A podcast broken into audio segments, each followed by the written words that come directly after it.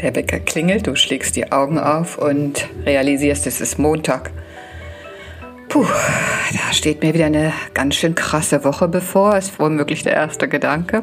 Und wie sich das so weiterspinnen kann und wie sich unsere Einstellung dazu äh, auf unser Leben auswirkt. Darum soll es gehen in diesem Podcast. Schuld haben eigentlich immer die anderen. Und ich bin Evelyn, freue mich sehr, dass du eingeschaltet hast und wünsche dir nun ganz viel Freude beim Zuhören.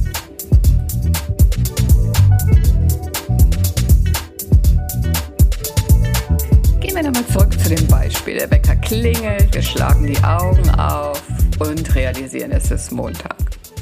Ach je, jetzt muss ich wieder fünf Tage zur Arbeit. Die Straßen sind voll, da ist noch diese dumme Baustelle, die vollkommen unsinnig ist.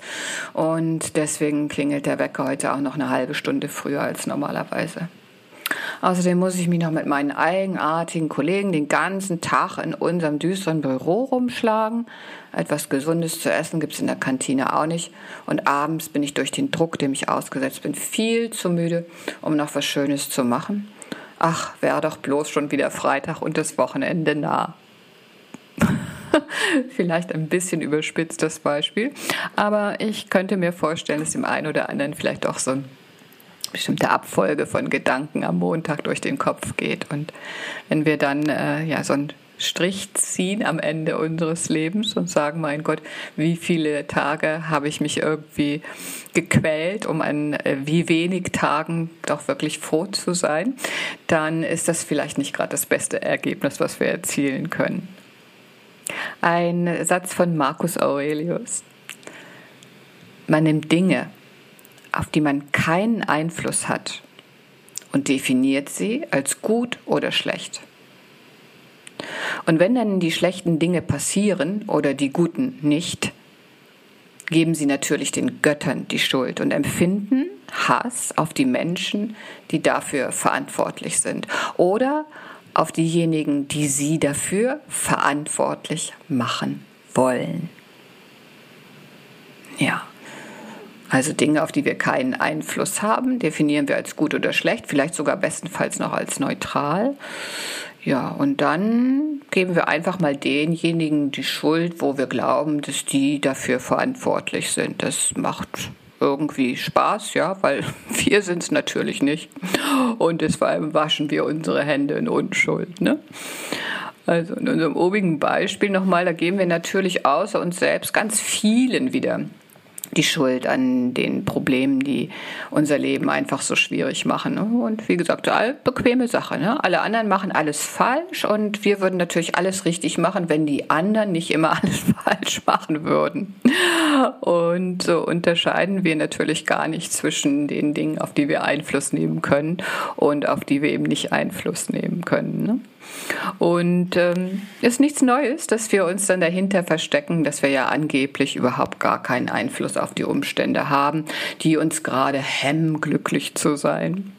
Wir sind also ein Opfer der ganzen Umstände um uns herum und wirklich ganz arme Würstel, dass wir so leben müssen, wie wir leben müssen.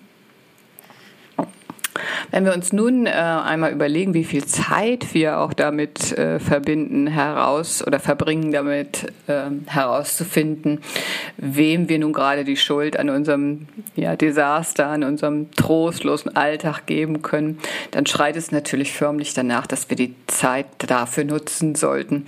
Was kann ich ändern oder wie stelle ich äh, es einfach an, dass die Umstände sich für mich nicht so negativ darstellen, sondern dass ich dem auch etwas Positives abgewinnen kann. Ne? Also unsere eigene Einstellung ist natürlich wie bei fast allen Sachen äh, der wahre Schlüssel. Also bemühen wir uns um die positiven, darum die positiven Aspekte zu finden und danach zu schauen, was kann ich durch meine eigene Haltung ändern und was kann ich nicht ändern. Und schaffe ich es mit einer anderen Herangehensweise, mit einer anderen Sichtweise, mit einem ganz anderen ja, Basis, damit klarzukommen, wie die Umstände um mich herum sind, oder ist das unmöglich? Möchte ich in den nächsten 20 Jahren jeden Montag mit dem Gefühl aufwachen, dass alles irgendwie hoffnungslos ist? Oder muss ich etwas ändern? Eins gewiss, ne? Also zu warten, dass sich alles um uns herum ändert, damit wir bekommen, was wir doch nun eigentlich wirklich mal verdient hätten, das wird nicht eintreten.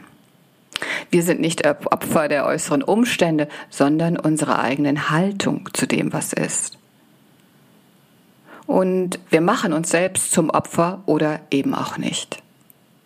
Äh, ganz nach dem Motto, würde ich sagen, lohnt es sich nochmal hinzuschauen. Love it, leave it or change it.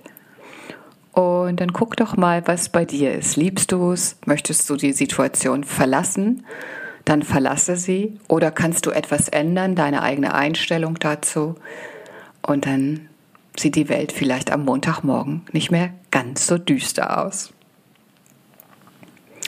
Ja, ätherische Öle, die uns auch in diesem Prozess unterstützen können, ist zum einen Cassia.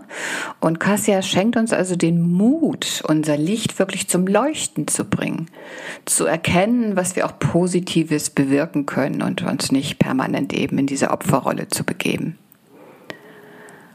Leim möchte unser Bewusstsein auf das Freudvolle und Positive lenken, wie so ein Scheinwerfer, der ins Licht rückt, was alles möglich ist und was alles auch gut ist.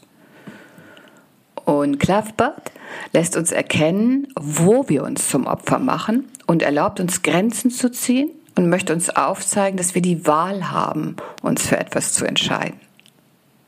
Also diese drei sind, glaube ich, ein wunderbares Trio, um uns einfach in diesem Prozess raus aus dieser Opferhaltung und hinein dazu zu schauen, was kann ich ändern in meiner inneren Einstellung, an meinen äh, Umständen. Muss ich vielleicht die ein oder andere Situation verlassen? Soll ich bleiben?